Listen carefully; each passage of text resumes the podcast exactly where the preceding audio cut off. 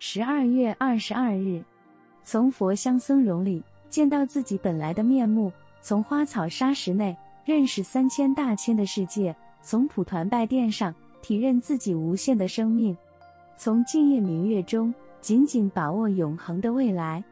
一个对宗教没有信仰的人士，对于礼拜的礼仪认为是匪夷所思的；然而，对于一个有信仰的教徒，他可以利用蒲团打坐静心。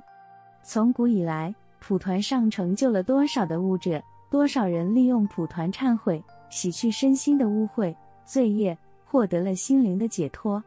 更有些人透过礼拜跟佛菩萨接心，把礼拜当作书信，当成电话，当作资讯网络。可以使凡夫和佛心通达无碍，在诸佛菩萨座前的蒲团上，凡是信者彼此并没有尊卑之分，一律都是要向佛菩萨交心、表诚、顶礼、膜拜。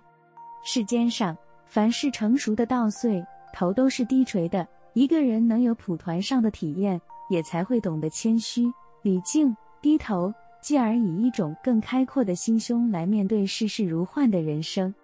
文思修，从古以来，蒲团上成就了多少的悟者？多少人利用蒲团忏悔，洗去身心的污秽罪业，获得了心灵的解脱？每日同一时段，与您相约有声书香。